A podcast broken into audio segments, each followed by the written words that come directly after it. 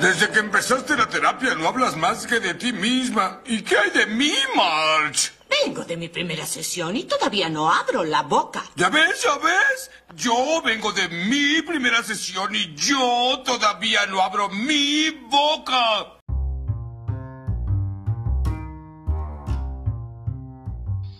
En este episodio vamos a hablar de la felicidad, de la esperanza, de la autoayuda y de la terapia. Vamos a hacer un pequeño paréntesis a la respuesta de las preguntas que me han mencionado en Instagram para desarrollar unos temas que me parecen relevantes y también dar una presentación más o menos de lo que se va a tratar este podcast.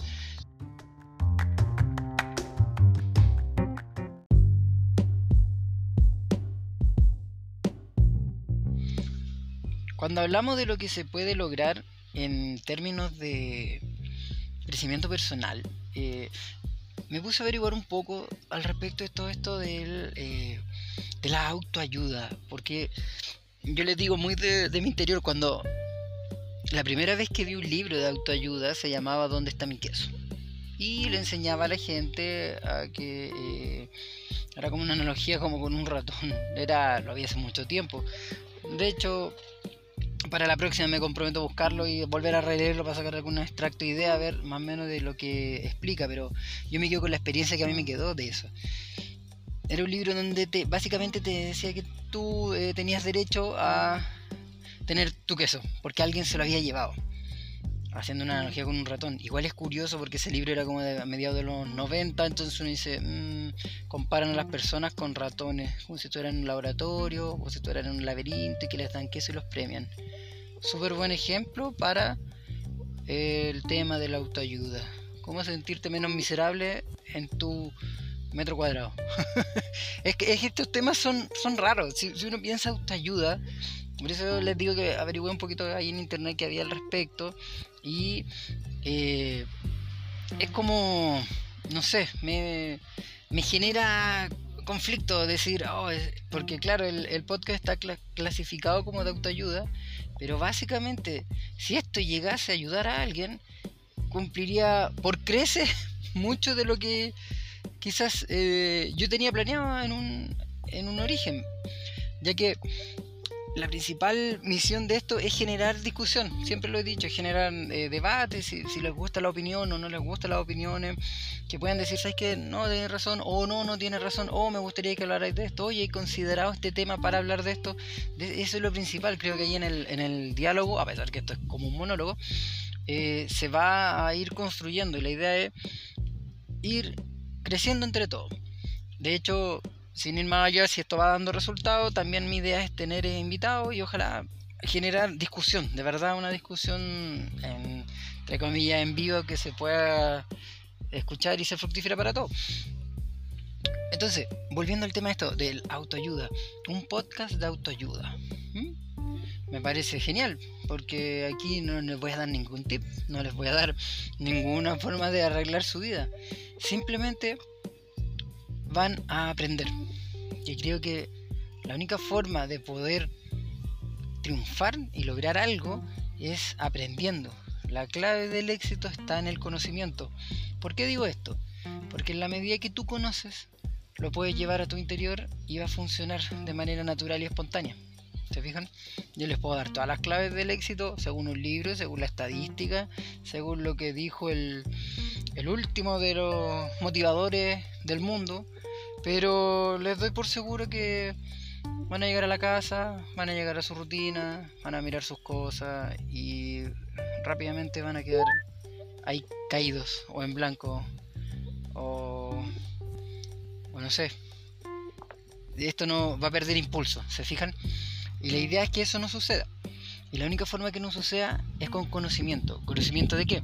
No necesariamente de temas duros, difíciles de poder eh, extrapolarlo. A lo mejor tu vida no, o a ti no te importa saber sobre un concepto, pero este concepto sí tiene aplicaciones para tu vida. Y eso es lo que me interesa, que puedan escucharlo y decir, oye, en realidad esta cuestión puede que me afecte. Ah, mira, estoy aquí, aquí, allá, listo, hago algo al respecto. Si me está pasando algo, busco ayuda. Si pasa esto a alguien, le digo, oye, mira, a mí me resultó. Eso es generar comunidad, ¿se fijan?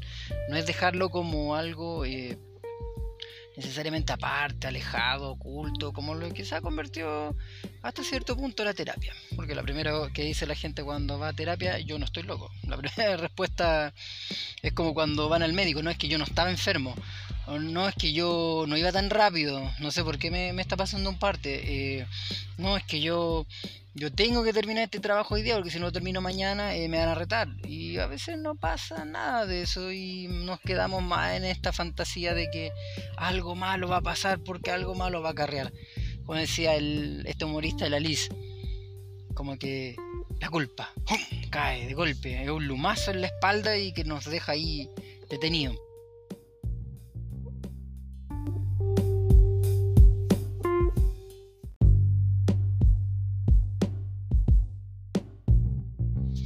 Dentro de las curiosidades que encontré sobre el tema de la autoayuda fue que en 1859 se publican dos libros bastante importantes para el pensamiento actual, que uno es El origen de la especie de Charles Darwin y sobre la libertad de John Stuart. En ese año se publica también un libro de Samuel Smile llamado Autoayuda, traducido en español después como Ayúdate. El libro vendió 20.000 copias y a la muerte del autor más de un cuarto de millón. Pareciera ser que el tema de la autoayuda, eh, sin duda alguna, es una gran, gran, pero gran fuente no solo de conocimiento, sino también de ingreso. Entonces, ahí a mí me genera un cierto roce con esto de, esto de la autoayuda, ¿se fijan? Y por eso eh, eh, lo comento ahora. Porque pareciera ser que también va de la, bien de la manito con el tema del ingreso económico. Entonces, cuando se tratan de formas de, ayudar a las personas, siempre está el mal dado consejo. ¿Por qué digo el mal dado consejo? Porque lo que te resultó a ti no necesariamente le resulta a un otro, sino que primero tiene que pasar de la impronta de contarte algo, de analizarlo, entenderlo y adaptarlo a tu realidad. ¿Se fijan? Entonces hay personas que son muy de fácil consejo, como la actitud frente a un cura que te da los consejos para seguir en tu vida, según la moral que él tiene. Entonces ahí es como un área media compleja donde si yo creo que a lo mejor, no sé, tú tienes que eh, dejar de comer tu comida favorita porque eh, está mal visto o no sé, a mí se me ocurre que no tendría que ir por qué comerla, va a tener directo choque con tu interior, con tu propia percepción de las cosas. O sea, si yo quiero comer lo que me gusta, ¿cómo? ¿O no? Ahora bien, llevémoslo a otro ámbito. Relaciones personales, eh, decisiones personales. Ahí es más difícil la línea, ¿se fijan? Porque claro, en la comida uno dice, bueno, voy a comer lo que quiera, pero si alguien te dice, no, no lees con esa persona. O un papá o una mamá le dice al hijo, no, no quiero que salgas con tales personas. La inquietud directa es, ¿y por qué? Y si la persona no tiene una respuesta, francamente tiene dos alternativas, dependiendo de cómo se lleve con sus padres o su, padre, o su amigo o su grupo, es o hacer caso, lo cual sería quizá lo más simple, pero créanme que igual van a haber algunas repercusiones y problemas internos. Y la otra es negarse esto. Y tomar otra alternativa como revelarse y juntarse más o salir más con esa persona. De hecho, eso pasa mucho con los adolescentes cuando les prohíben cierto tipo de pololeo que finalmente a lo mejor los padres tienen razón, pero por el problema de comunicación termina siendo más un desafío que un, que un apoyo, ¿se fijan? Entonces el consejo se convierte en un arma de doble filo, donde a lo mejor la única como resultado es una lejanía.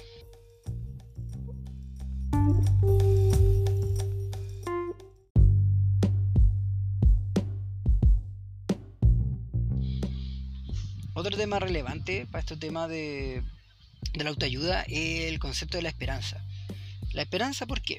Miren, cuando se trata de enfrentar temas difíciles, y usualmente decimos, eh, tengo la esperanza de que la situación cambie.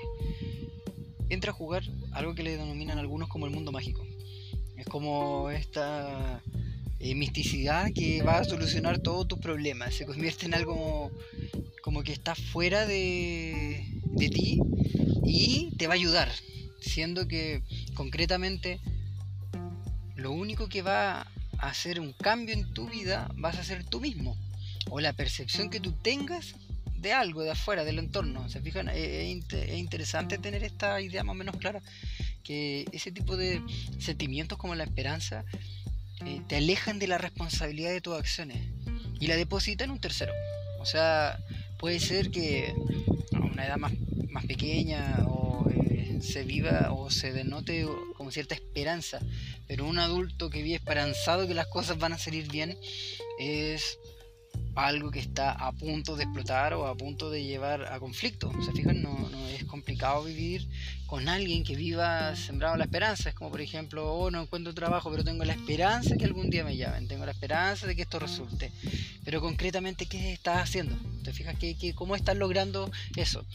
Entonces, la esperanza viene a socavar un poco eh, tu propia eh, responsabilidad en tus acciones, sea bueno o malo. Ojo que aquí conceptos como bueno y malo no, no tienen mucho, mucha relevancia. La, la, bondad y la maldad es como básicamente ser.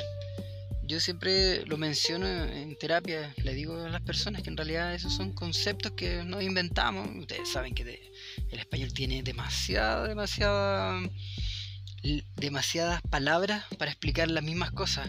Entonces de repente nos enredamos en esta ensalada de palabras y eh, nos amarramos. Las palabras nos amarran, no, nos definen y nos dejan hasta ahí. O sea, puede decir, no, es que yo soy una persona buena, eh, que tengo esperanza.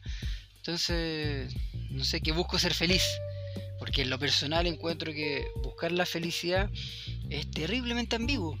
Es como decir, no, a mí me gustaría eh, vivir bien esas palabras son, complejas porque tú tienes que tener una autodefinición de qué es vivir bien o entender qué es ser feliz para ti, por ejemplo. Lo que me hace feliz a mí, a lo mejor a ti no te hace feliz.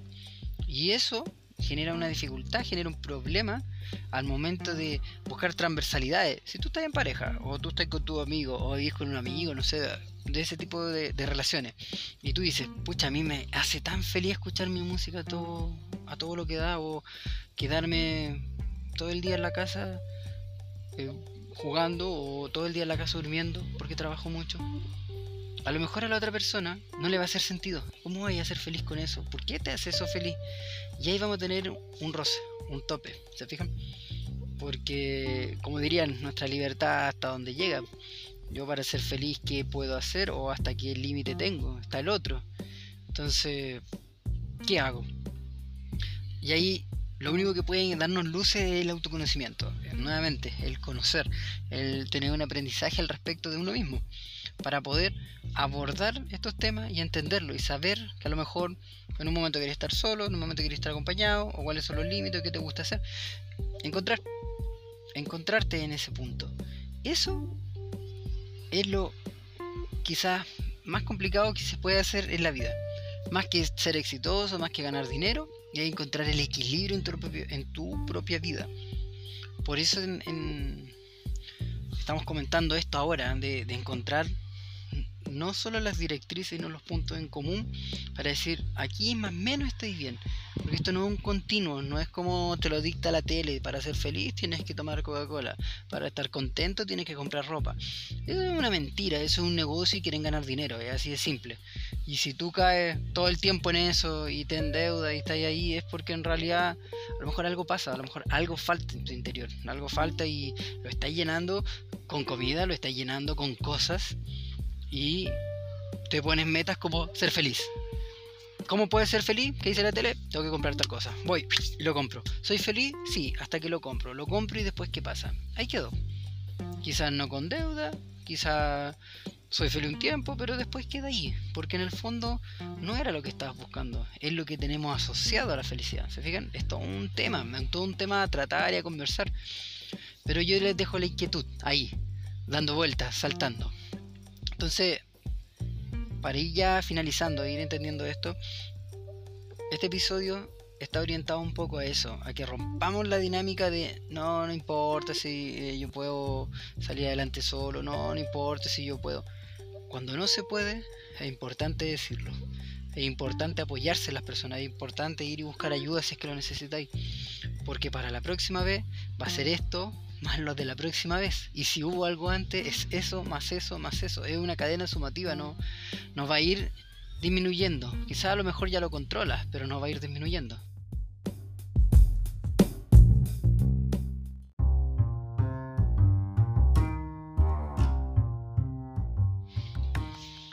Entonces este tema eh, suma, suma y sigue. Eso es lo que a mí de repente me gustaría que quizás, no sé, fuera más una política más clara, que la gente tuviera la conciencia de, pucha, en realidad, si estoy mal, me hago ver, total, ¿qué implica esto? Sería genial poder trabajar eh, desde ese punto de vista. A lo mejor no necesariamente siempre hay terapia, a lo mejor de repente talleres, a lo mejor de repente la comunidad, poder llegar a eso, no esperar hasta que ya está el problema, ya se instaló la dificultad, ya no sé qué hacer, ya no quiero ir a trabajar, ya no me quiero levantar, ya la crisis me domina. Eso es, cuando está ahí hecho todo menos hacer algo. es como todo lo contrario. Entonces, la invitación está hecha. Saben dónde nos podemos contactar, dónde pueden hacer sus preguntas, si necesitan ayuda aquí estamos y la idea de, esta, de este podcast, de esta actividad, es esa, es generar discusión, es generar inquietud y ojalá pregunta, duda e intentar responderla. Solo así va a ir creciendo. Así que estén muy bien, nos estamos viendo para la próxima. Chao.